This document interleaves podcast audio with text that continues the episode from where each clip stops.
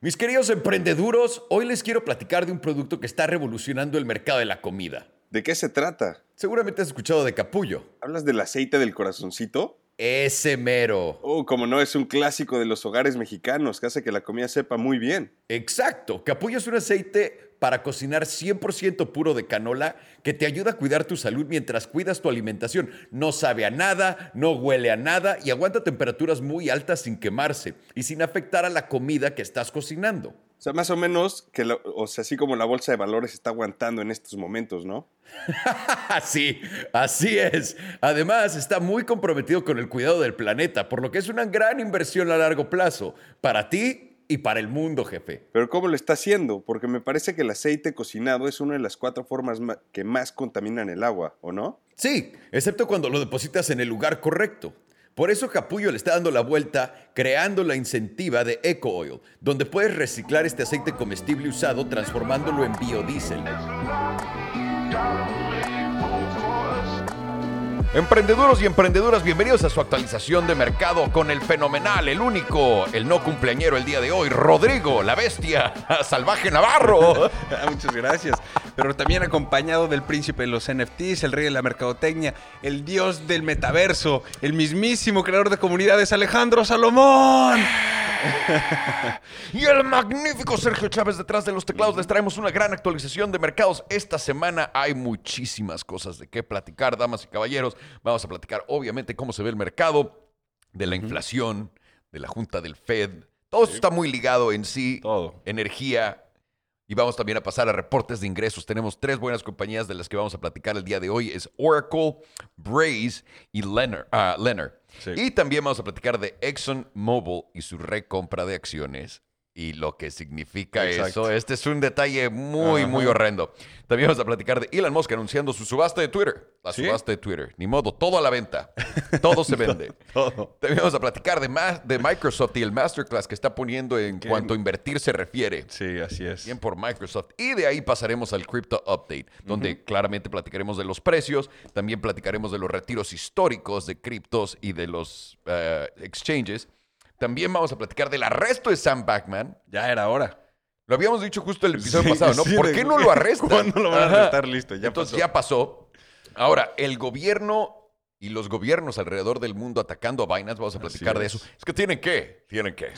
Y vamos a cerrar con Elizabeth Warren absolutamente destruyendo todo cripto y el gobierno de Estados Unidos destruyendo cripto sin siquiera la gente entender lo que significa. Esto y más en su actualización de mercados, ¿no? Oigan, pero antes de empezar les queríamos decir... eh, Siguen las fiestas. Siguen las fiestas, siguen Así las es, posadas. claro. Mezcalalerón.com en todo México. Usen código posada, se llevan 15% de descuento. Así y en es. Estados Unidos vayan a mezcalalerón.usa.com. Usen el código posada, Así se es. llevan 15% de descuento. También estamos en Canadá, como eso es nuevo, no podemos darle descuento, pero está aquí abajo el enlace. Así Si viven en Canadá, se los vamos a mandar a todos lados. En cualquier lado donde vivan en Canadá, se manda. Así es. Y un secreto para, les podemos decir. Un avance rápido, pe- pero un poquito. Yo estoy bien pinche emocionado porque Sí, sí, entramos a. Soriana Así es. con Alerón y a los city, eh, eh, a los city markets. A los City Markets. No a todos no. ahorita. Vamos a anunciar para hacerlo con poco a poco. Ajá. De ahí, o sea, entramos ya todos, que son como, creo que son 21 tiendas Sí, en güey. total de los City Clubs. Y de ahí ya todas las tiendas tradicionales. Pero es un gran paso para Lerón, honestamente. ¡Ahí vamos, cabrón! Y, y- y gran socio comercial. Exactamente. Soriana, o sea, y sobre todo que- porque se parece mucho mi logo al de Soriana. También. Esto es el conflicto de interés más grande El del más mundo. grande. El logo de Swipe es idéntico al logo de Soriana. Bueno, no, no es idéntico, pero tiene lo suyo. Es parecido. Tiene lo suyo. Es parecido. Es parecido. Así que estamos muy emocionados por eso. Sí, la verdad que sí. Empecemos con el principio. ¿Cómo van esos mercados, Ro? Ahora sí, a la baja y duro. Eh, empezamos la semana bastante eh, confundidos, Bien. honestamente. Como que los inversionistas querían empezar ese, ese rally de Santa Claus. Decía, ya estuvo, ya vimos el fondo. Todo empezaba bien. eh, Sí, ¿Cuántas pláticas de ya tocamos de- fondo? todas, todas. El lunes y martes, todo el mundo desde ya, ya tocamos fondo. Y más aún cuando llega el, el- el martes, los números de inflación, que fueron 7.1% anualizado y solo 0.1% de mes a mes, mucho menor de lo esperado. Se esperaba 0.3% y se esperaba que fuera como 7.4% anualizado. Pero, eh, o sea, sí, hay que poner perspectiva en esto. Como decíamos, sigue siendo altísimo ese número. O sea, Sí, sigues ganando 7.1% de inflación. exacto. Si es- la inflación es un gordo, el gordo sigue ganando peso, nada No- más menos, no tan rápido como antes, no pero está sigue perdiendo engordando peso. el güey. Exacto, está, gen- está- es- eh, sigue creciendo. Sigue engordando. Y, y justamente te acuerdas como te decía hace ratito, te dije, mira, el diciembre 2021, ah, bueno, sí. en noviembre fueron los altos, ¿no? Pero el- la primera, o sea, lectura de inflación altísima que tuvimos fue dos- diciembre de 2001 y era de 7.0. Correcto.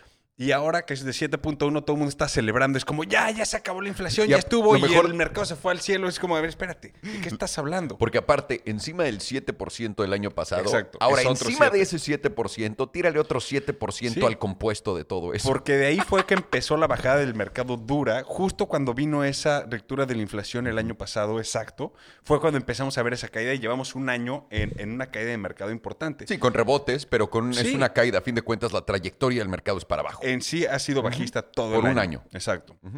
Has tenido esos mini rallies y lo que quieras, pero la corrección del mercado ya, o sea, ha pasado. Sí. Y sigue bajando. Y ahora, esto a la gente decía, "Pues es buena noticia porque eso va a hacer que la, que la Reserva Federal no suba la tasa de intereses por 0.75%, va a ser menos agresivo, va a ser solo 0.5 y demás. Y sí, sí es lo que pasó. Y no tiene nada, o sea, lo que nos debe decir esto es, no importa qué tan poco agresivos fueron ahora, el- mensaje de Jerome Powell sigue siendo el mismo.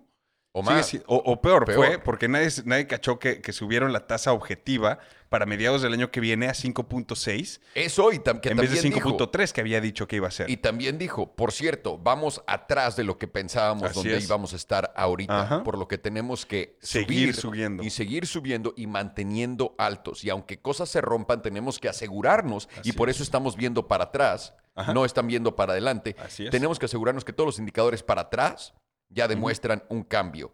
Y, y, No. de- y al principio eh, salió y dijo, siento mucho todo el dolor que estamos causándoles a todos se viene ustedes, más. y se viene más. Así que Así es. No, porque también el, el indicador del PPI, que es el, el precio de los productores, también llegó bastante alto, de en 7.4%. O sea, eh, sigues diciendo, ok, sigue creciendo en los costos de tus insumos, de las cadenas de producción. O sea, la gente que está produciendo los bienes siguen viendo una alza en sus propios costos de producción. Y eso te dice una cosa muy simple, que tienen que subir los precios al final del día. Entonces, eso no está cambiando. Si vieras el pre- precio de los productores bajando, pero el CPI no bajando tanto, eso te enseña que es un lagging indicator, que en breve vas a ver Va- eso bajar suficiente. Pero Pero, no. no. lo estamos viendo para nada. Entonces, sí, Jerome Powell literal salió a decir, como dices, perdón, pero se viene y todavía más duro. Sí están viendo una baja en el mercado de bienes raíces.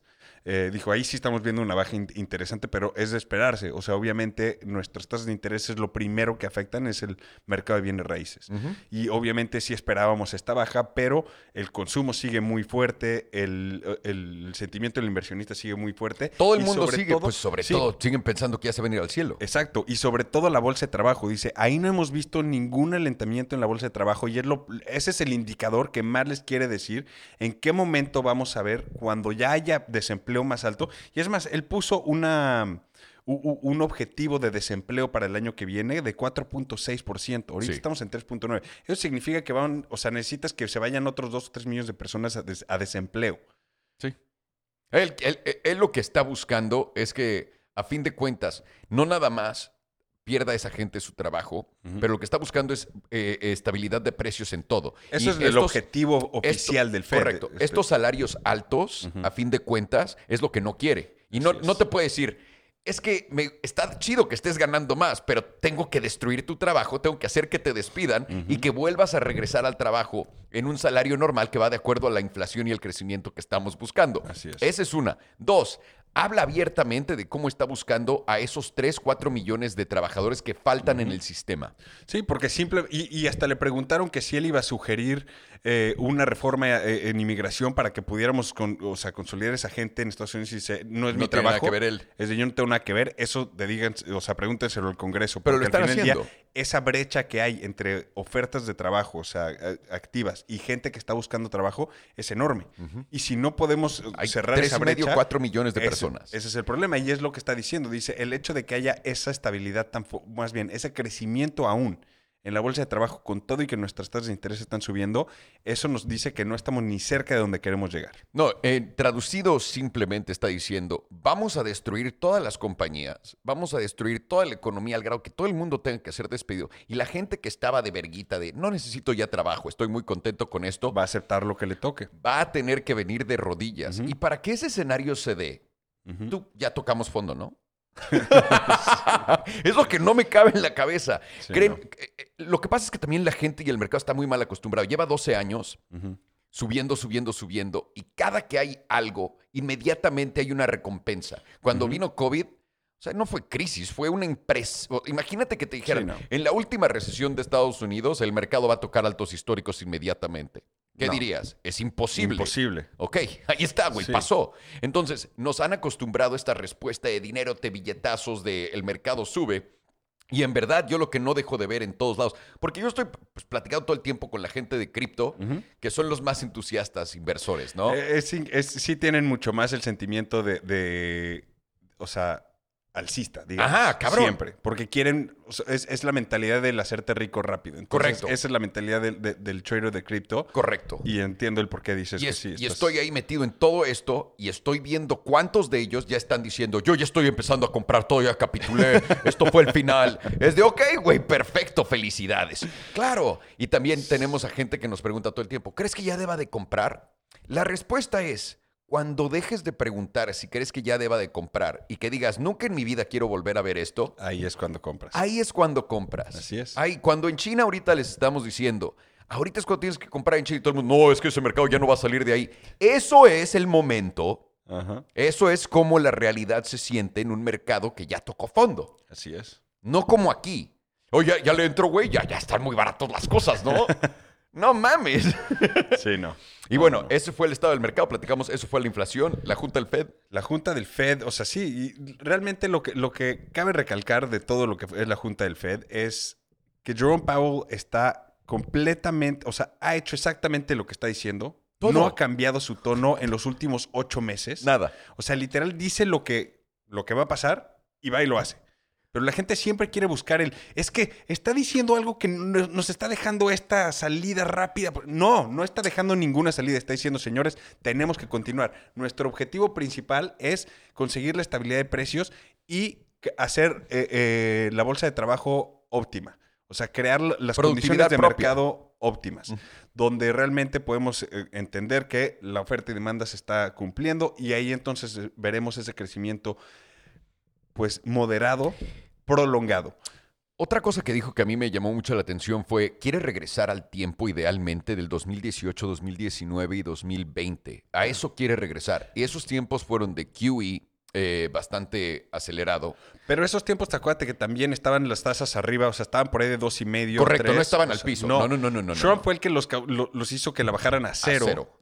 Eh, durante la pandemia. Y también pero- él bajó los impuestos. Así es, Pero también. ellos están buscando ese tipo de crecimiento. No están buscando una economía que funcione diferente. Ese tipo de, escena- de escenario es lo que él no. quiere. Y para poder llegar tú a crear valor una vez más a ese tipo de escenario, necesitas quitarle mucho valor de aquí abajo Así es. para poder extender ese delta donde la gente ya pueda comprar el piso Así y es. Llegar al tope sea un, un- movimiento sea- considerable. pero que sea prolongado y este, Correcto. que, que no sea acelerado, porque cuando se acelera es, Es cuando, cuando empieza a ver esas inflación. consecuencias de inflación, empieza a ver eso y, y lo que quiere es justamente eso, crecimiento moderado y prolongado. Eso es, o sea, al final del día eso es lo que te genera una, una economía estable. Correcto. En los ojos de cualquier economista, ¿no? Pero e- es, es algo muy difícil porque ya, o sea, el, el nivel de información, la cantidad de, de traders retail, o sea, de, min- de Sí. traders individuales como tú y yo que, que entraron al mercado en los últimos dos años, es ya tan alta que la volatilidad del mercado va a ser pues altísima Sí. por, por mucho tiempo. Hasta, que, le quitemos todo el dinero a todos. Esa o hasta que la gente aprenda un poco más a cómo invertir a largo plazo, porque eh, este sentimiento de invierte ahorita y te vas a tener 30% de retorno en dos meses, eso no, existe. No, no, no. Eso no pasa. No, absolutamente no. Y una cosa más que quiero que la gente se lleve a casa con esto en mente. Subimos los tipos agresivamente a través de todo este año y hemos visto la, la consecuencia en el mercado de bienes raíces. Así es. Hemos visto la consecuencia en el mercado de créditos. También. Vamos a empezar el próximo año aquí arriba, güey. Sí. Sí, sí, sí. Y va a seguir subiendo. Así es como vas a empezar Sí. en enero. Febrero lo vas a tener igual y va a subir en, en- febrero. Otro punto ¿ok? cinco probablemente. Y vas a seguir marzo, abril. Esos ya son cuatro meses de intereses a estos tipos de niveles, donde ya el mercado está ahorcado.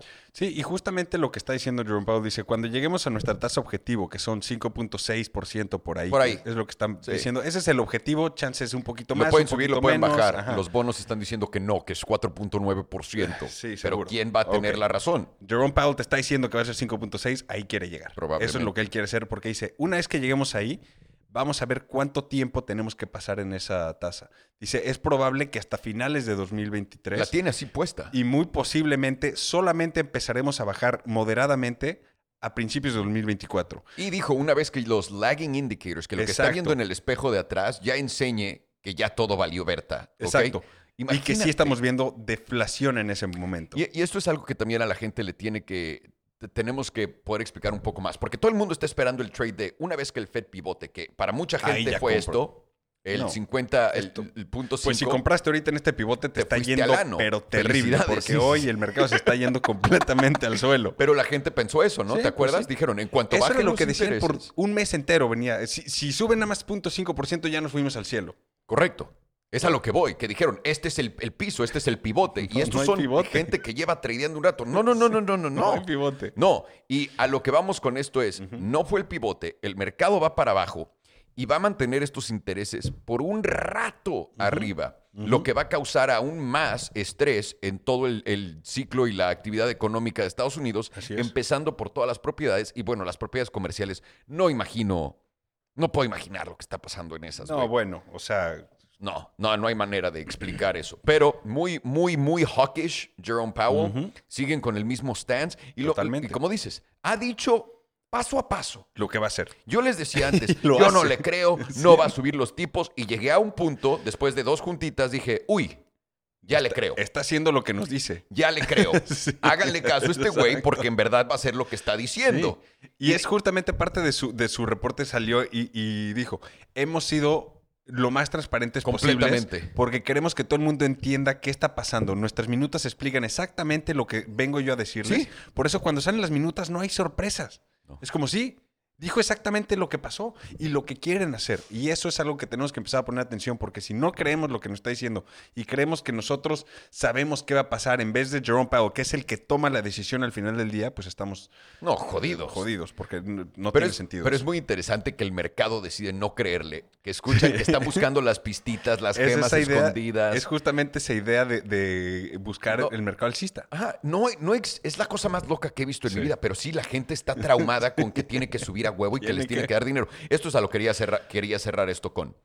En una recesión, cuando el Fed empieza a bajar los intereses y los baja rápidos, es que ya todo se fue al culo. Sí, porque ahí las bajas no son de 0.5%, to- te baja 2% de golpe Así de huevos, güey, de toma 2% menos en total. en todo. ¿Ok?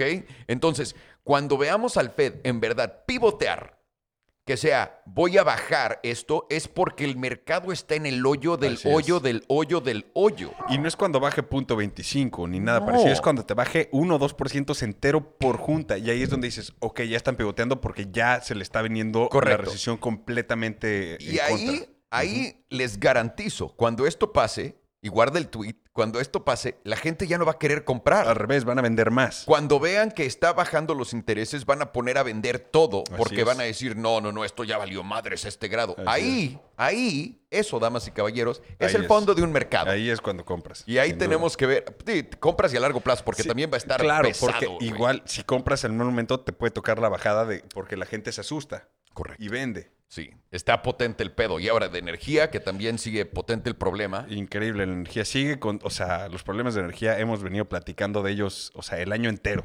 Vamos diciendo que se viene un problema de energía serio y ahora el problema es no nada más en Europa, que obviamente sigue el problema con todos los, los indicadores que les hemos dicho. Sobre todo pobre Alemania con el frío que tienen ahorita, Sí. que les bajó la reserva de gas más de 1% al día. Sí, Qué por-. Es increíble.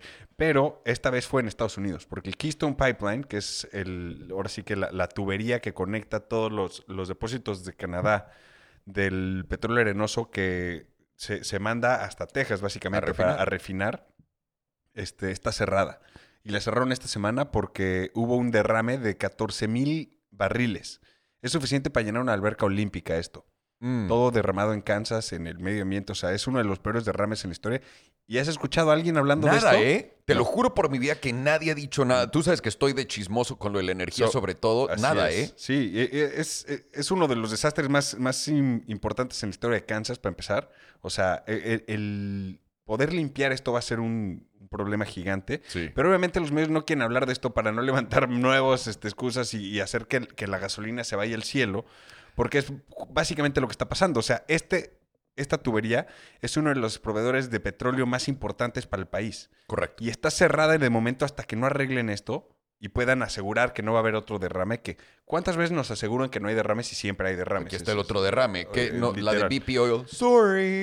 Sorry, como en South Sorry. Park. Sí, sí, sí. Y siempre lo hacen, güey. Siempre es igual, pero el problema de esto es que para poder suplir todos estos barriles que no pueden llegar diarios, el gobierno de Estados Unidos se va a tener que ver forzado a sacar más de las reservas de la seguridad nacional. Ah, que pero está bien, tenemos muchas de esas, ¿no? Ya estamos en, en qué, 40% menos del óptimo. No, estábamos 40% menos hace meses, güey. No sé dónde Y estemos siguen ahorita. vendiendo, sí, quién sabe en, en dónde estemos, pero si no va a ser suficiente eso, imagínate que realmente llegue una recesión, nos cortan es, este No, una guerra. petróleo. Y todo esto, en ese momento, ese puede ser el cine negro que sí detona una guerra nuclear y, y mundial. Choncha rica. Porque lo que sí es que vamos a ver ahorita el precio del petróleo subir constantemente por los siguientes tres meses, aunque porque solamente para estabilizar esto, para poder regresar a ese punto de equilibrio, digamos, de las reservas nacionales de, de petróleo de Estados Unidos, de que puedan refinar y, y de que la gasolina no se vaya al cielo, porque hemos visto que ha bajado de los 105 dólares o Sí, 110 pero que se llegó. mantiene por ahí el 75, y 70. ahorita está en Es el 81 promedio. por ahí. Ajá.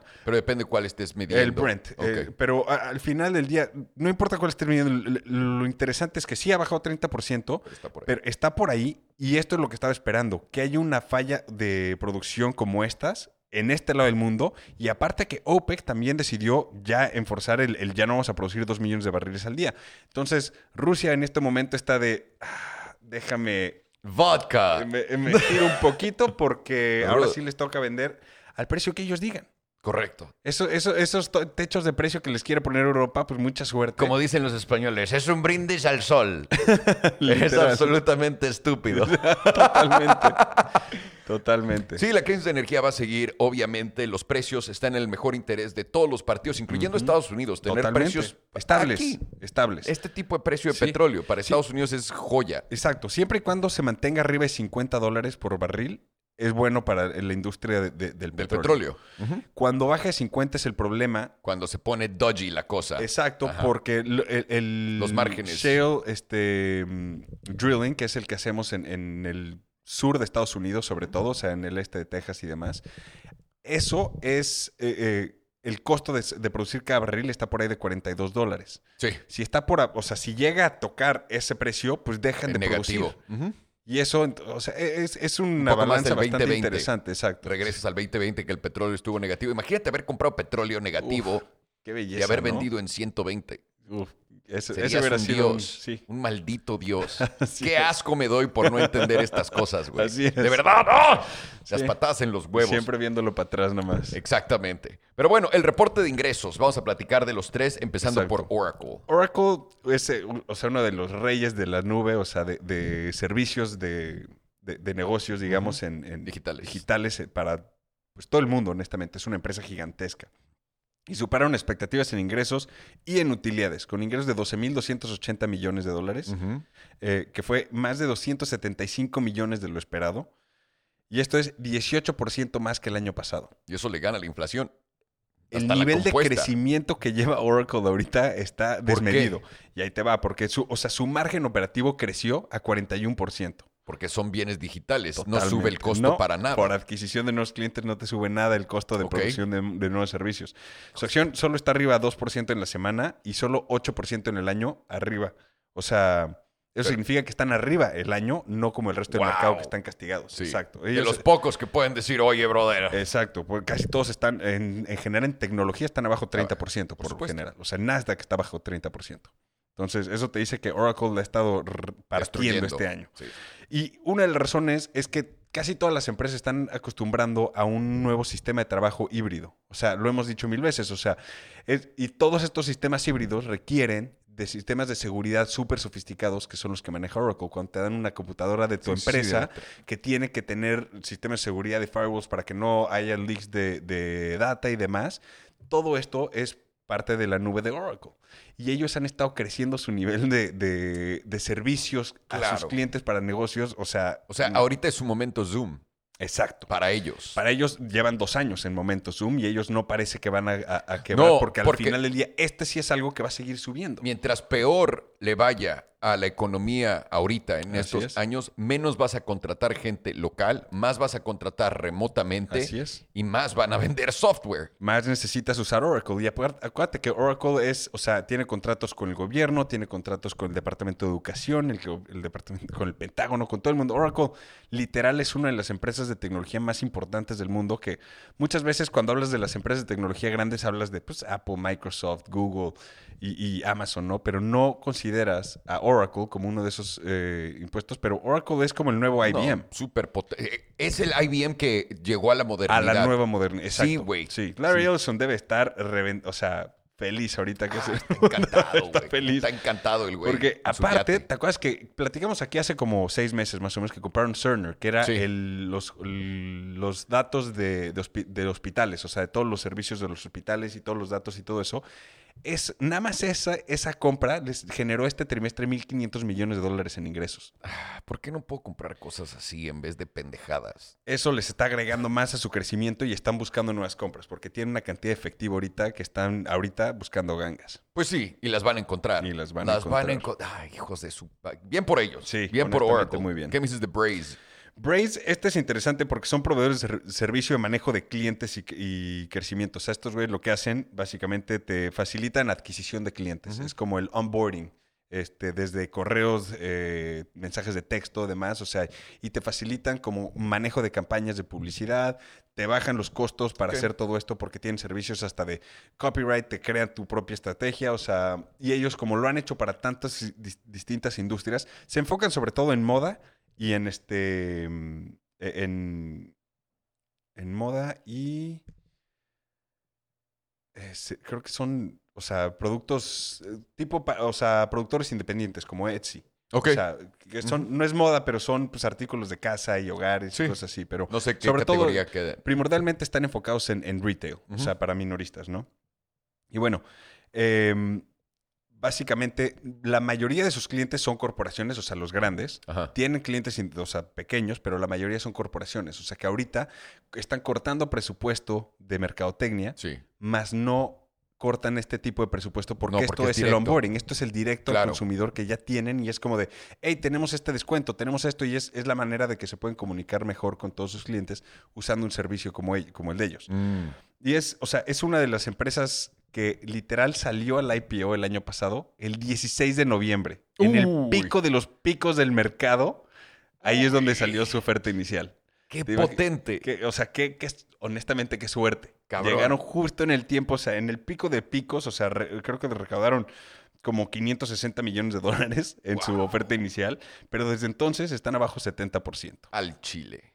Claro. Pues sí, normal, como el resto Como del mercado. todos. Pero ellos eran una de esas empresas que llegó sin esos ingresos gigantes, pero pues eh, todo el mundo estaba tan caliente queriendo entrar a cualquier oferta inicial que, que pues sí, o sea... Sí, pues toca, güey. De todas maneras, estás entrando con, con fobia, ¿no? Estás entrando con el frenesí de todos, pues estás sobrepagando. Totalmente. y ahora te toca el ajuste de la realidad, güey. Exacto, la realidad es real, pero sus ingresos fueron bastante mejores a lo que fue el año pasado cuando lanzaron su IPO.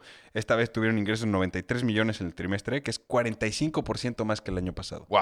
Y Bien aún por así ellos. su acción está bajo Pues sí. 60%. Pero es que también el- es muy Exacto, diferente el la hype totalmente. a la realidad. Eh, Totalmente. Entonces, sus márgenes siguen bastante buenos. Están ahorita por ahí de 68% Ok. en, en márgenes de, de utilidad, que está súper bien. Tiene base de cliente de más o menos 1.715 clientes corporativos.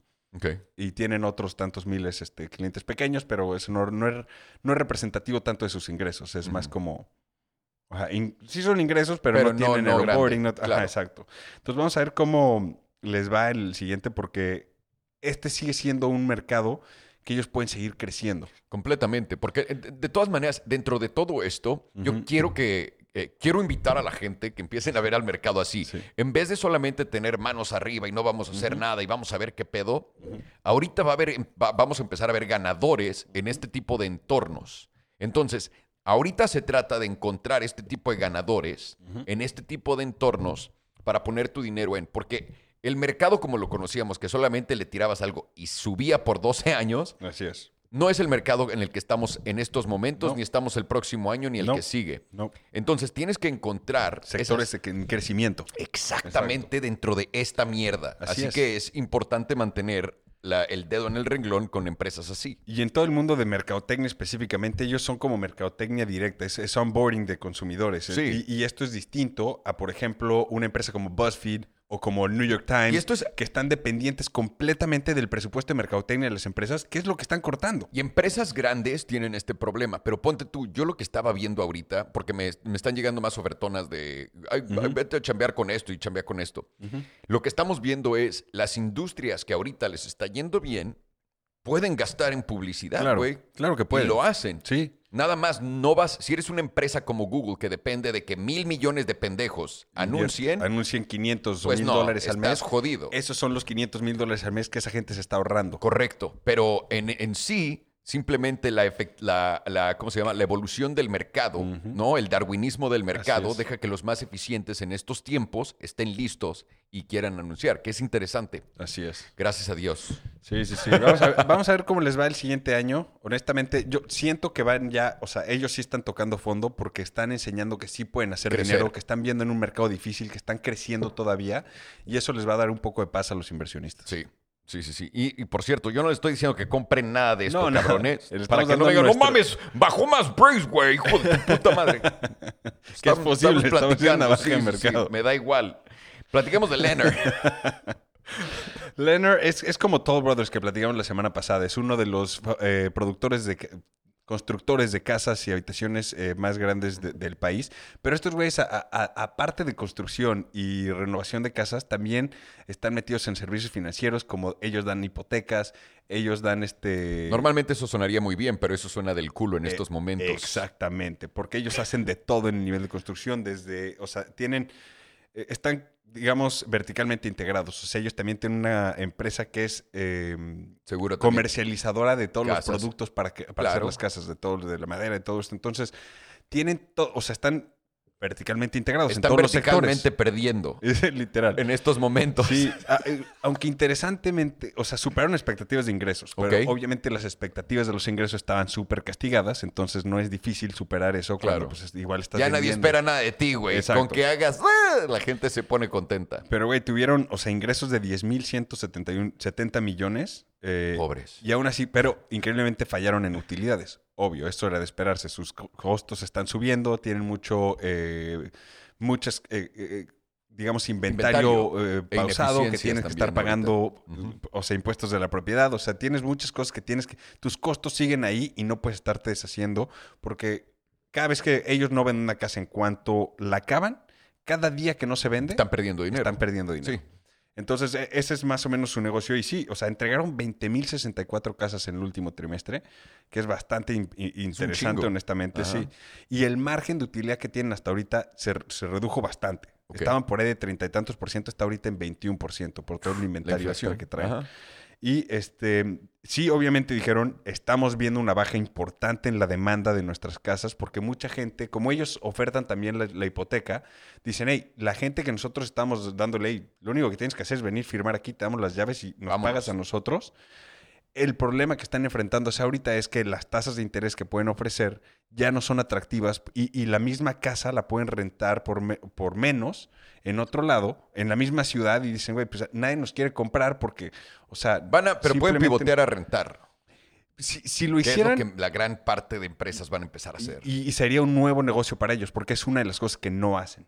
Deberían de. Podría, porque ya En tienen este todo el inventario. Tienes un chingo de casas, güey. Serías un imbécil poner, rebajándolas cuando sabes que la gente no puede ni siquiera rentar nada ahorita. Así es. Y lo que haces es justamente darles eso. y te quitas ese costo encima del impuesto sobre la propiedad, de tenerlas No, vacías, pagan de todo, güey. Y aparte totalmente. tienes rendimientos Exacto. positivos. Podría ser una buena, un pivote, o sea, me imagino que ya lo han analizado. O sea, Imagínate que nadie en esa oficina se les ha ocurrido, ¿no? Y ahorita está viendo el podcast, es de, no mames.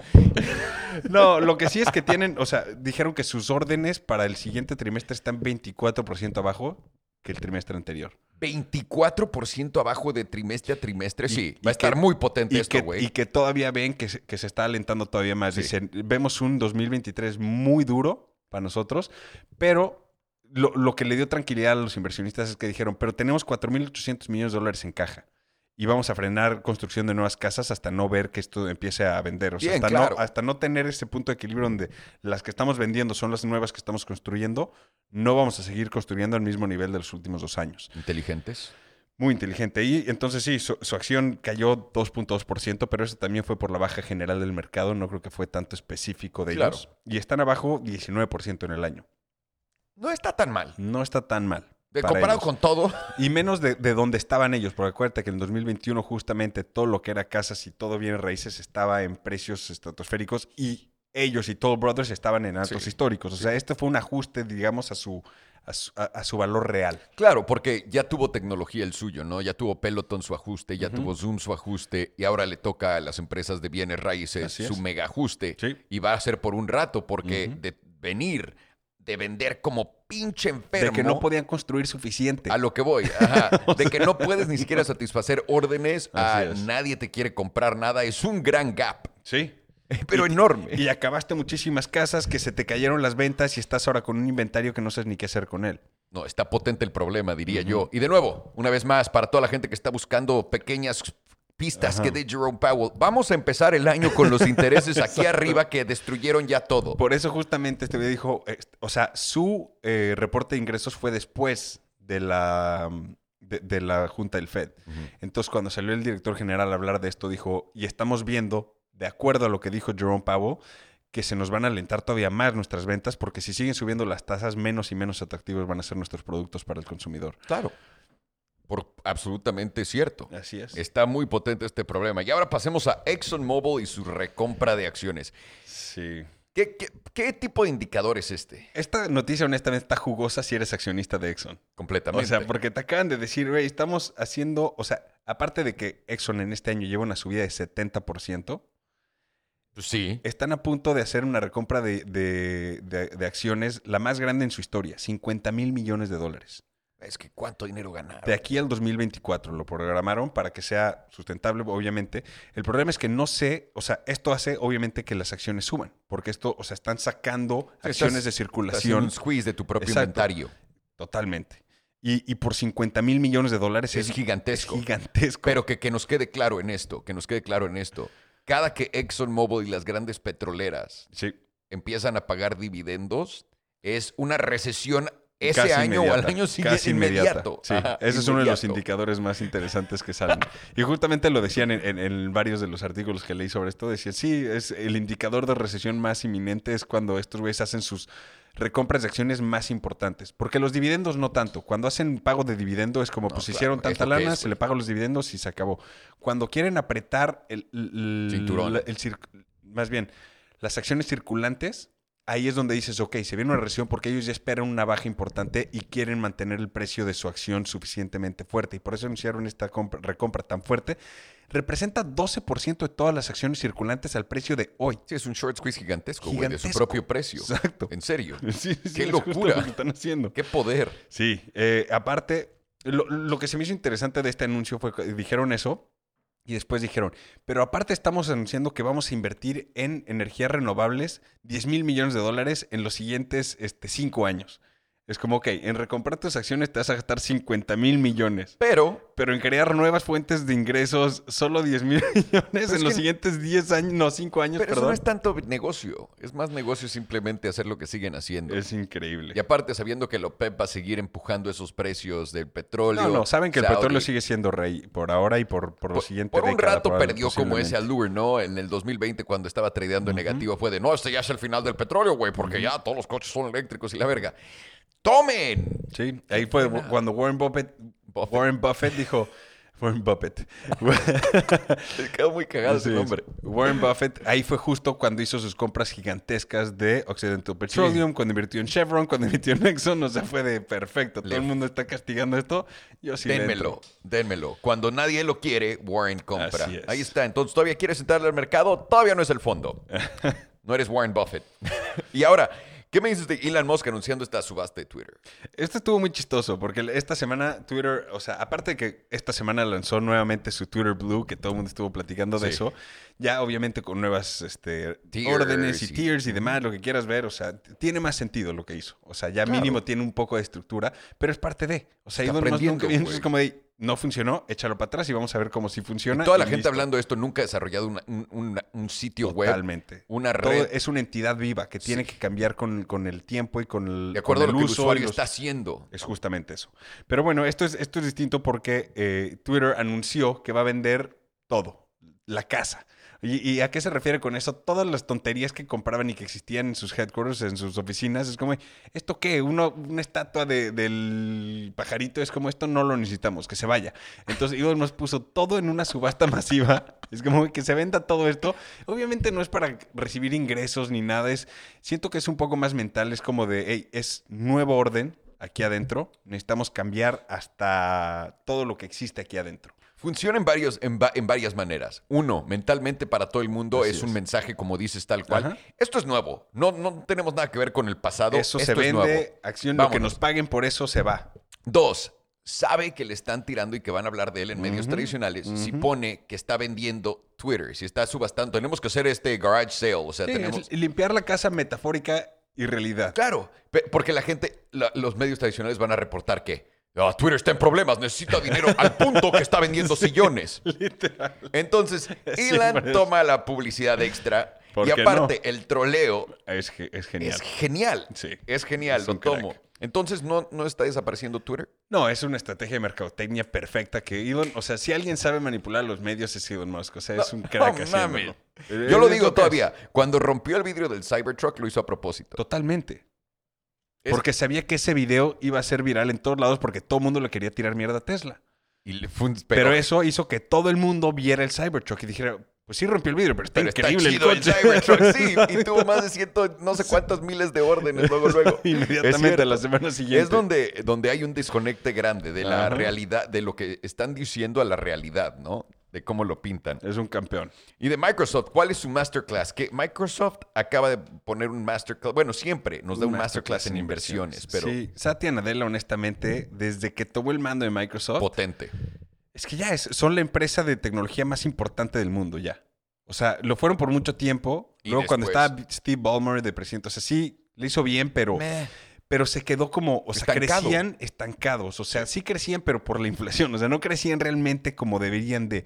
Entra Satya Nadella, esa empresa creció de valer 500 mil millones de dólares a 2 trillones de dólares. Sí. O sea, es un güey que ha multiplicado el valor de esa empresa a una a ese grado, bestial. aparte. Sí. Exacto. Este es un líder real de una empresa que cambió cultura, cambió la, la percepción de lo que era Microsoft en el mundo. Yo todavía no cambio mi percepción de Microsoft, no, porque sigues pero pensando en Windows. O sea, completamente. Pero entiendo lo que dices. Es correcto lo que dices. Es- Yo solamente quiero añadir mi pendejada. exacto. Yo pero- todavía veo a Microsoft y digo, "Ugh", o mi Windows, PC, ajá. odio a mi PC. no te puedo explicar cuánto la No, odio. más que entendido, pero lo que hace este güey es, es realmente ve oportunidades de, de- de sociedades interesantes y, o sea, se deja ir con todo. O sea, desde su compra de Activision Blizzard y todo, que sigue en problemas, pero va a pasar. O sea, eso no, no hay manera de, de que la echen para atrás. Pero lo está haciendo muy bien y esta vez invirtió 2 mil millones de dólares por 4% del mercado bursátil de Londres, del LSE, del London Stock Exchange. Y ahí te ve el por qué. Esto es, estás invirtiendo en un mercado de valores que, pues, ¿a ti qué? Eres Microsoft. O sea, como, ¿por Ok, qué? ¿Por qué? Pues, obviamente, porque el London Stock Exchange este, ya es cliente de Microsoft, de Azure, pero al hacer esta inversión de 2 mil millones de dólares, ató un contrato nuevo con el London Stock Exchange ya como accionista por 10 años de Azure, donde sube el nivel de, de colaboración entre Microsoft y el London Stock O sea, le Exchange. cuesta dos mil, dos mil millones por adelantado y va a generar... le va a generar 2.800 millones de dólares ya firmados, como mínimo. O sea, flipeo siguientes el 10 dinero. años. Claro, pero el dinero. dijo, yo quiero esta tasa de crecimiento sobre mi dinero, ahí te van 2.000 dólares, te lo estoy adelantando, y me firmas este contrato que por los siguientes 10 años yo voy a recibir tanto, como mínimo. Si usas más, pues obviamente es más. Es- este sí es, es- Maldita es un sea. crack. O sea, Maldita sea. Sí, o sea, ellos mismos dicen que va a representar cerca de 5 mil millones de dólares solo en, en servicios extras que va a estar solicitando el London Stock Exchange para toda su operación. Utilizando todos los servicios de Microsoft. Qué potente. Porque ahora se viene, esa es la tendencia. Todo el mundo quiere cambiar este cómo están montados los stock exchanges. Estamos hablando de tal vez lo, bueno, tienen que cambiar porque lo vamos a hacer cripto todo. Todo tu dinero va a ser cripto. Tiene que ser, o sea, por- porque son ejecuciones inmediatas y entre peer-to-peer ya sin intermediarios. Eso es a donde quieren llegar. Efectivamente. El problema es Perfecto. cuándo va a llegar a eso, Veamos. va a ser un, un- un tema, pero Microsoft se está preparando para esto, invirtiendo 4 mil, digo, 2 mil millones de dólares por ese 4%, pero ese 4% le da voz y un asiento en la mesa del London Stock Exchange. Qué potente. Ah, no mames. Muy bien. Qué buenas movidas. Grandísimo. Bien por ellos. Y pasamos al Crypto Update. Cuéntanos, por favor, ¿dónde estamos? Donde siempre, Ro. Donde sie- ¿Por qué preguntas? No, una no. subida pequeña. Hubo, una bueno, subida pequeña. hubo una buena subida. Ajá. Bitcoin había roto los 18 Llegó mil. 18, Empezó, ajá. empezó el pompeo y todo el mundo ya de se acabó, ya compré el fondo, no lo puedo creer, nunca había comprado el fondo. Y otra vez regresamos al mismo canal. after- el- es la cosa más estúpida del mundo. Bitcoin Mm. en 17.300, 17.400, Ethereum está en 1.250. Sabrán a ver dónde estamos, justamente. Pero sí, tienes razón. Solana está en qué? ¿13.90? 1394, Ahí está. 17400 y 1269. Punto. Literal se los diste a todas. Punto. Es, pe- pero es a lo que se dedican, tradear en ese maldito rango asqueroso de hueva. Entonces, eh, hemos visto básicamente lo mismo, pero, pero, pero, de acuerdo a la tendencia grande, lo que estamos viendo de cómo están sacando liquidez del mercado con el, a través del Fed, de que están haciendo el dinero más escaso y de que todos están haciendo lo posible para atacar a Binance en todos lados, y ahorita vamos a platicar de eso. Así es. Yo no estaría en cripto. En, para empezar, no, no tengan nada en sus exchanges, por el amor de Dios, nada. No, En ninguno. no. Y, y- y no se pongan a comprar ahorita pensando que es el fondo. Es, es una recomendación grande que tengo, Así porque, es.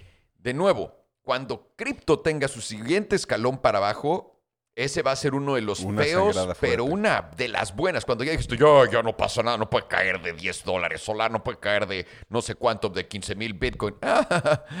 Espérate a ver qué pasa, Así porque es. ahorita vamos a platicar de esto. Empecemos con retiros históricos. Sí, eh, el mes de noviembre vio más de 2.500 do- 2.500 millones de dólares en salidas de exchanges, pero en salidas de CryptoWalls a sus propios ledgers. O sea, no fue de venta directa, o sea, fue nada más de retiros inminentes. O sea, ha sido lo más grande en la historia, pero empezando diciembre, o sea, Binance ya le retiraron más de 3 mil millones de dólares en un solo día. Sí. Lo que es, y esto fue el martes. O sea, Y a Coinbase también. a Coinbase también, pero, o sea, el- la diferencia de Coinbase y, y Binance es que los activos que tienen son tan gigantes. O sea, Binance tiene 65 mil millones en activos.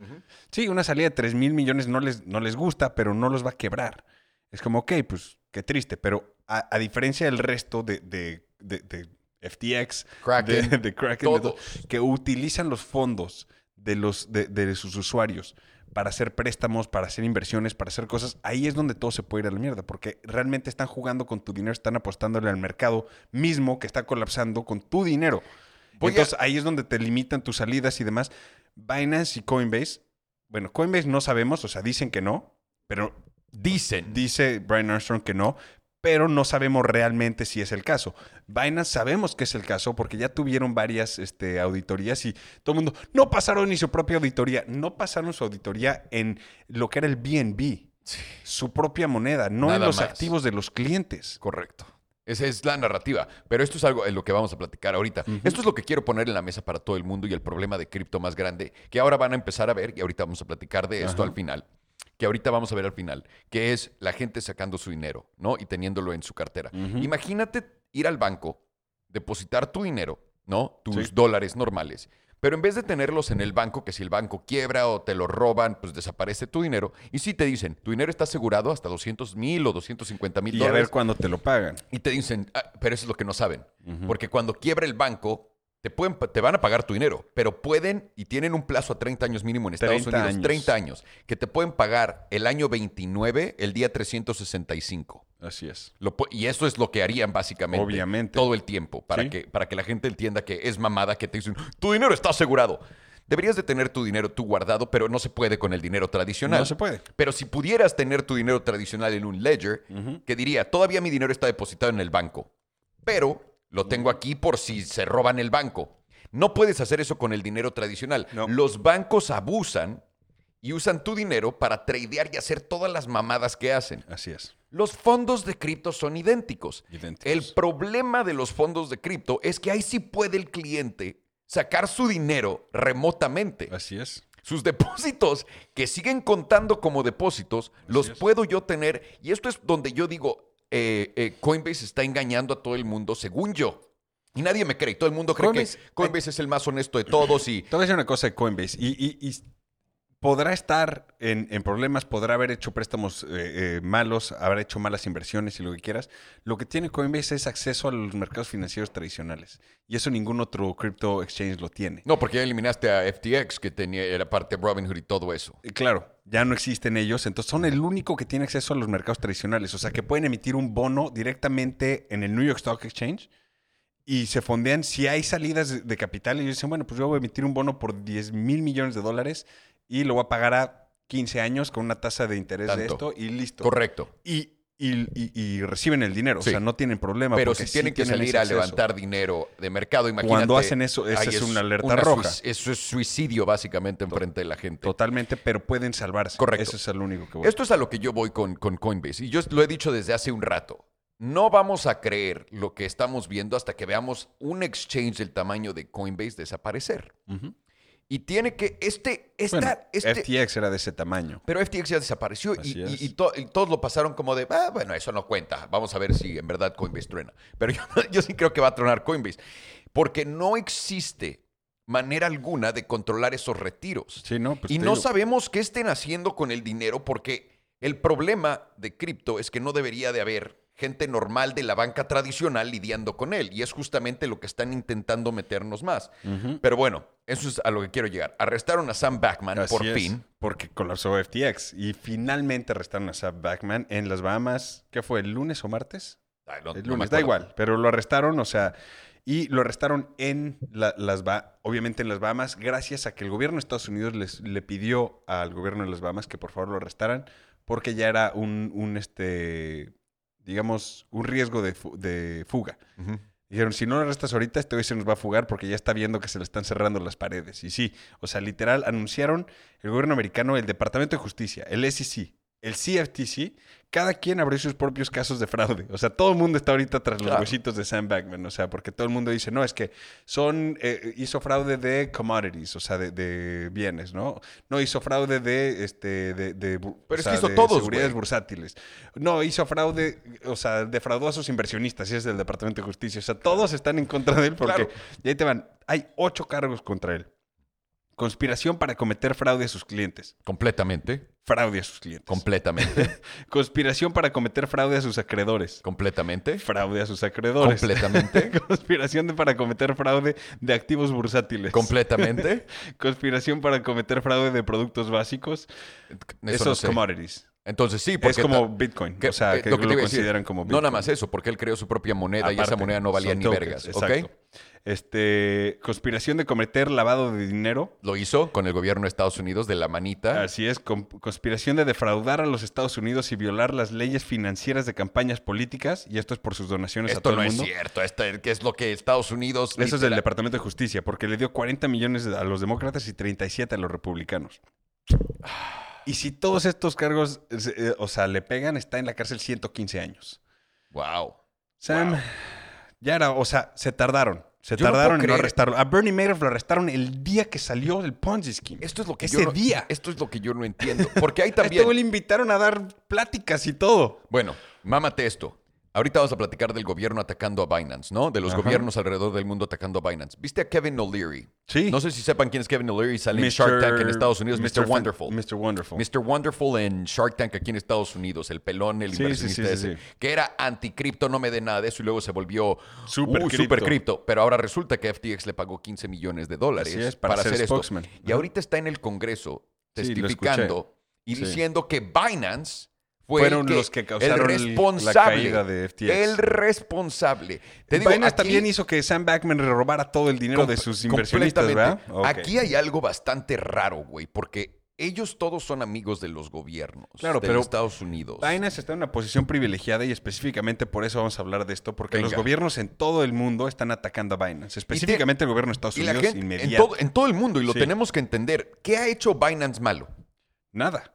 Ofrecer este, transferencias electrónicas sin costo alguno para tus clientes. ¿Qué ha hecho Binance malo? Si alguien puede contestar y diga, no, es que sacó la moneda del BNB. No, no, no, no. es no. un exchange descentralizado. ¿Qué ha hecho Binance malo? Tiene su, su stablecoin del dólar, que es el BNUSD. B- BUSD. ajá. El BUSD tiene el BNB, que es su moneda con la cual haces, o sea, hizo los cambios de pares con su propia moneda para facilitar los intercambios dentro de su, de Sí, su de su exchange. exchange. Pero eso no tiene nada de raro, ni de diferente, ni No, de malo. No. Y también están saliendo notas. Es que falló en su Sí, propio. en su auditoría por BNB es como de eso, eso es una es un token que existe dentro Utilitario. de exacto es un token de utilidad dentro de su plataforma. No puedes ir a pagar con BNB en ningún otro lugar del mundo y ellos no dicen que sí lo puedes hacer. Sí. Es algo, eh, o sea, es increíble lo que dicen. ¿no? Y luego el BUSD es como y vas a también atacar eh, Tether y también a Circle. Lo van a hacer. Es- Lo van a hacer. o sea, Tether está más sorteado. y a Circle, sí, es- es súper sorteado.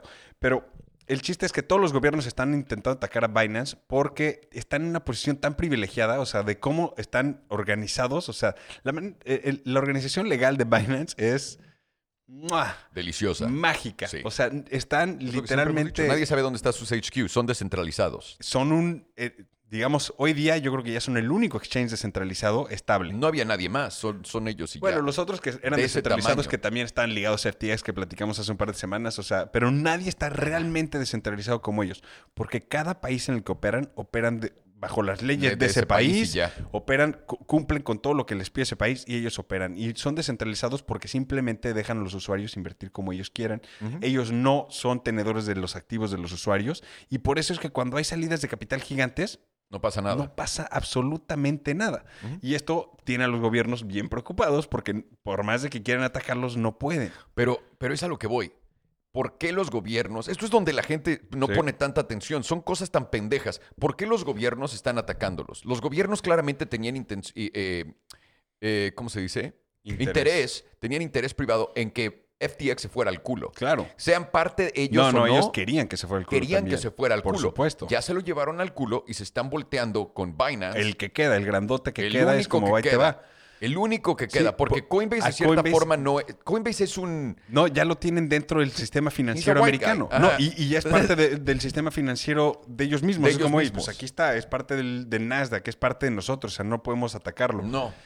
Pero a Binance, como no tienen cómo, eh, ahora sí que dictarle reglas y decirle qué hacer y cómo hacer las cosas, es por eso que lo están Y atacando. tengo la. la- ok. Y sí, sí, perdón, pero ha sido tan abierto y tan, ta- tan, digamos, transparente en todo lo que hace Binance, que por eso es que lo quieren atacar aún Sí, más. Porque sí. es súper transparente. Dice, hey, yo estoy aquí para el beneficio del mercado de cripto, no el beneficio de ningún mercado financiero, ni de ningún país, ni de ningún gobernante. No, Binance es nuestra última esperanza. Si Binance quiebra, podemos decir Ahí al sí. carajo Sí. todo cripto, gracias por todo, guárdenlo donde quieran y métanselo por el culo. Así es. Porque si Binance falla, ya no existe nada más de cripto, ya todo es institucionalizado. Así y ahí es. es donde llegamos a la noticia de Elizabeth Warren. Por favor, cuéntanos. ¿Quién es Elizabeth Warren? Elizabeth Warren es la senadora de Massachusetts, eh, simplemente una ex- extrema liberal, digamos, o sea, está en la extrema izquierda, Sí.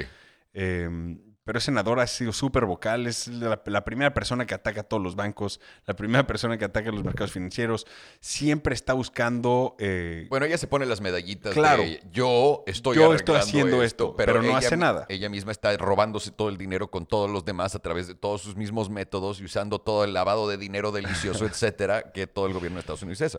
Elizabeth Warren, esta mujer, acaba de poner un- una propuesta enfrente de todo el Congreso diciendo que van a buscar para cripto, para regular cripto. Y lo que dice es, los tenemos que proteger porque cripto está lleno de gente lavando dinero, Sí. de criminales, de malos actores. de malos actores. Y ahí te va. Entonces quieren protegernos de eso. ¿no? Como lo han hecho con el cash, quieren protegernos porque Ah, claro. no tengas cash porque, pues, güey, la gente lava dinero con eso y además también financia eh, guerras y armas y todo eso. Como, como el dinero que mandaron a Ucrania, dices. Es exactamente Ah, tal cual, el dinero y ese. también las armas que, que mataron. llevan 60 mil millones de dólares mandados para allá. Sí. ¿Cu- Ok. ¿Cuánto se perdió en el Pentágono? Creo que más de mil millones, de- no, un trillón de dólares, Un o sea, un millón de- de, millones. Se les perdió, ¿no? Sí, nada más no los encuentran. Mm, ok. ¿Y quién, quién, quién ayudó con HSBC a lavar dinero con todos los narcos también, los políticos en Estados Por Unidos? supuesto. Mm, Suena como que ellos nos están protegiendo de ellos mismos. Qué buena onda son. Mínimo saben lo que están haciendo. Y otra cosa, ¿qué pasa si alguien lava dinero? ¿Qué me pasa a mí con mi dinero? Absolutamente nada. ¿En serio? No, Sí, pero entonces, ¿por qué me Lo están único que hacen es- protegiendo? Es, haciéndolo legal y parte del sistema financiero legal, bajo el, eh, bajo el paraguas legal, digamos. Es lo que están haciendo. Ok, entonces, ¿por qué me están protegiendo del lavadinero? Solamente para entender. No, porque son actividades ilícitas y obviamente el lavar dinero, ah, o sea, No, lavar dinero es ilegal, es- pero es- ese es tu problema. Si estás lavando dinero, que para te que está lavando a ti. dinero, claro. Eso es, ¿No? estás haciendo, es una actividad ilícita lo que Claro. estás haciendo. Entonces, ellos están aquí ya protegiéndonos de esta gente tan malvada a Sí. nosotros, no a ellos mismos ni sus propios intereses. Claro, ¿Qué porque, porque el, el fundador de- del Silk Road sigue en la cárcel. Claro, güey. Y él, Claro. él nunca hizo nada, él nada más creó la Y plataforma en donde hubo en- interacciones y, tómala, fue la primera interacción real entre criptos, sea, Bitcoin. Sí. Y ese güey sigue en la cárcel. Ey, no lo van a sacar jamás, güey. Jamás. Elizabeth Warren salió a decir, y esto es, esto es algo mucho más grande de lo que todo el mundo está haciéndolo, con esta propuesta, que la gente no puede tener su cripto fuera de un banco. Punto. No puedes retirar tu cripto en tu ledger. Ah, ya veo por qué JP Morgan aplicó para sus carteras digitales. ok, ok. Si no puedes... Si no lo hacen de la mano, es que es tan, tan y, y claro. ve esto, ve lo, que, ve lo que es esto. Increíble. Esto inmediatamente lo que hace es, ya nadie puede tener dinero porque ponte tú que si el banco truena o si la FED te dice, güey, así es como tienes que usar tu nuevo dólar digital, ya no lo puedes tener aquí, ¿no? Como tu oro y llevártelo a cualquier otro país. Eso absolutamente sale. Ahora, todos estos activos digitales pertenecen al mismo sistema financiero que todo pertenece, lo que inmediatamente hace que los bancos hagan dinero y generen eh, ganancias de ellos, que todas las tarjetas de crédito y todos los métodos de pago, porque todas las salidas de estos mismos van a estar sacando estos fees que todos los todos los, transacciona, los transaccionarios se llevan, efectivamente están metiendo cripto dentro del sistema de banco, llevándose su 2 Su a comisión, 3%, obviamente, por 2 a supuesto, por 3% y transacciones. deteniendo toda tu libertad eh, financiera. Y aquí pone un problema muy grande en la mesa. ¿Cuál? ¿Cuál es el punto de Bitcoin? No, en ese momento Se acabó. pierde el punto. Porque la gente no ve, no lo están baneando. En Estados Unidos tienes una. Recuerda, es una democracia. Nunca lo banearían como en China. Pero matas completamente lo que Bitcoin La hace. usabilidad, ajá. La soberanía de tu dinero, la soberanía de guardar valor. Y la gente va a decir, "Ja, ¿cómo? Ahí te va. ¿Ves esto". como no tenía sentido? No, no, no, tiene... no, no, no. Más, más allá de eso, es pendejos, no mames. Les va a tocar el dólar digital. Disfrútenlo mucho y su moneda digital mm, mm, van a disfrutar mucho estando. Uf, dejen que entiendan lo que va a hacer eso. Pero de eso no se trata lo que estoy diciendo. Estoy trayendo esto a la mesa. ¿Por qué? Si no te dejan sacar tu dinero de, de- Si no te dejan sacar tu cripto de los exchanges, ya no tienes dinero soberano que no le pertenece a nadie, que se rige Sí, por no. sí mismo. Y la gente me estaba diciendo, ay, güey, mucha suerte con todos estos políticos intentando venir a mi, a mi casa, tocarme la puerta y que yo les dé mi ledger. No, no funciona así. Funciona así. En, en el mandato de Obama cambiaron las leyes de, de- de, pues, para todos los ciudadanos americanos. Podíamos nosotros tener en cuentas de bancos en otros países sin declararlas. Podíamos FATCA. tener... Podíamos. Ah, te, podíamos tener negocios sin declararlos. Podíamos tener todas estas cosas sin declararlos y pagar impuestos en esos mismos países. Si tienen más de 10 mil dólares, tienes que declarar que tienes firma en las cuentas Y, extranjeras. y Obama dijo, padre, se acabó esta mamada. Y me eso van es más a... por los problemas que había en las Islas Vírgenes y las Islas Caimán y ese e- e- esa salida de capital de Estados Unidos que era tan absurda. Pero escucha. Intentó frenar eso. Salida de capital, no quiere que el capital se vaya a Estados Unidos. Claro, pero eso es entendible. Eh, Eso cualquier entendido. gobierno va a querer que el- En- el- la creación de, de- de riqueza se quede en su propio país. Entendido por completo. Entendido sin lugar a dudas. Pero Estados Unidos te pide, enséñame esto, enséñame tus cuentas de banco, enséñame dónde firmas, enséñame esto. Y si no me declaras una de estas y yo la encuentro, ¿qué pasa? Uh, suerte. Sí. Te vas a caer con toda esa lana que encontraron, cabrones. Es parte como del deal. ¿Qué va a pasar con tu cripto para que entienda aquel güey que me estaba diciendo que vengan a mi casa, suerte Es con eso? mismo. Te van a decir, padre, si tienes cripto y encontramos que tienes cripto fuera de nuestra red, tienes que dárnoslo todo. Es, es. Inmediatamente lo tenemos que confiscar. Cuando estamos viendo que los bancos europeos en Nigeria con su nueva CBDC no puedes retirar más de 45 dólares cash al día. Wow. Están restringiendo cuánto te puedes gastar en cash en las tiendas, en todos estos la- lados donde están haciéndolo eh, tal cual. Pero recuerden, nos están protegiendo del cash, de los lavadineros, Sí, claro. de la gente que financia armas y cosas así, como el gobierno de Estados Unidos y todos nuestros políticos. Así es. Esto, es la- eh, esto, en mi opinión, destruiría Bitcoin por completo. Podría. Y estaba yo platicando con Willy. Willy me dijo, ¿pero y qué, güey? A mí me gustaría especular todavía con él. Si es que está, pues sigue siendo el mismo asset, no cambia nada. No, porque todo el mundo está. Y esto, esto es mi propio take en esto, ¿no? Porque inmediatamente yo dejaría de especular que Bitcoin se va a poder convertir en una moneda, moneda soberana en otros lados. Ya su valor se vuelve mucho menor en mis ojos. Bueno, esto, ah, o sea, por ejemplo, si sigue siendo una, una moneda soberana, por ejemplo, en El Salvador, puedes mandar, o sea, a- No. al exchange del Salvador y No lo tienes puedes. ahí y declaras que lo tienes allá, pero nada más lo declaras de ahí, pues eso es mi activo. Claro, pero no lo tienes tú en tu bolsa, lo estás mandando allá y Ah, lo sí. estás declarando allá. A fin de cuentas, sigues declarando tu dinero y lo tienes que poner enfrente Eso de sí. todos ellos. Y Eso es a lo sí. que voy. Ahí es donde pierdes Pero absolutamente eso es parte todo. del- de, de- de los gobiernos en todo el mundo, siempre te van a, a solicitar que declares tu patrimonio. Sí, El esconder activos, eso es ilegal, claro, pero lo quieras ver. en- Sean digitales o sean físicos, una no vez importa. más, una vez más, de nuevo, correcto. Lo que estás diciendo es absolutamente correcto. El hecho que nada más simplemente no lo puedas tener tú en tu casa y decir, yo tengo mis dos bitcoins, no se preocupen. ¿Por qué tienen que tenerlo en su cuenta de banco? no, por, ¿Por, eso. qué no puedes decir, yo tengo mis dos? Esta, esta regla es Sí. para que los mira, tengas Eh, metidos ahí. O sea, al final ya es una propuesta de ley. De aquí a que pase va a ser muy difícil.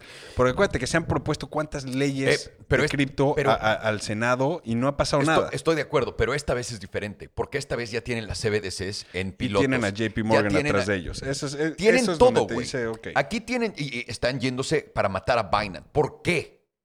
¿Por qué? Porque No. quieren que desaparezca todo esto, güey. Claro, porque no, quieren perder interés. el poder del sistema financiero. Eso está- Punto. Punto. Está, claro. De, de ahí a que salga esa ley exacta como está, vamos a ver. Yo lo había dicho antes, a ver, porque no si sé. yo fuera ellos, esta es la manera de matarlo. Esta es la manera, porque enfrente de todos, todo el mundo va a decir, pues güey, está bien que pongas tus activos en una cuenta de banco, nos han enseñado eso. Está bien que no lo saques del país, está bien, eso es como no tenemos ya en la cabeza. Está bien que lo hagas porque aquellos que lavan dinero, aquellos No, güeyes... no. Son por- Es- pero a lo que voy es, ¿quieres matar a Bitcoin? No lo banees.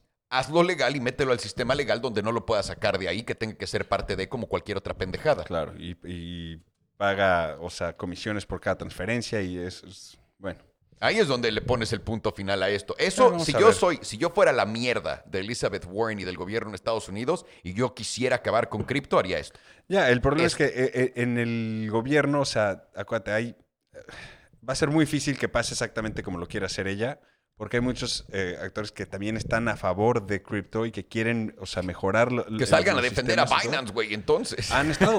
Esta, la senadora La Gillibrand, mujer o esta, sea, sí, sí, Pero ella es súper activa en, en- en defender Binance porque dice, esto es la soberanía financiera de la ver, gente. claro, claro. Es como debe de ser. Espero que no pase, pero esto, Sí, es tal cual. No son buenas noticias, eso está claro. Son muy malas noticias. ¿Algo más que quieras agregar, Ro? Nada más en eso nos quedamos. Bueno, pues ya lo saben, somos el gran Rodrigo Navarro Grandísimo Alejandro Salomón. y el fenomenal Sergio Chávez diciéndoles nos vemos la próxima. A ver.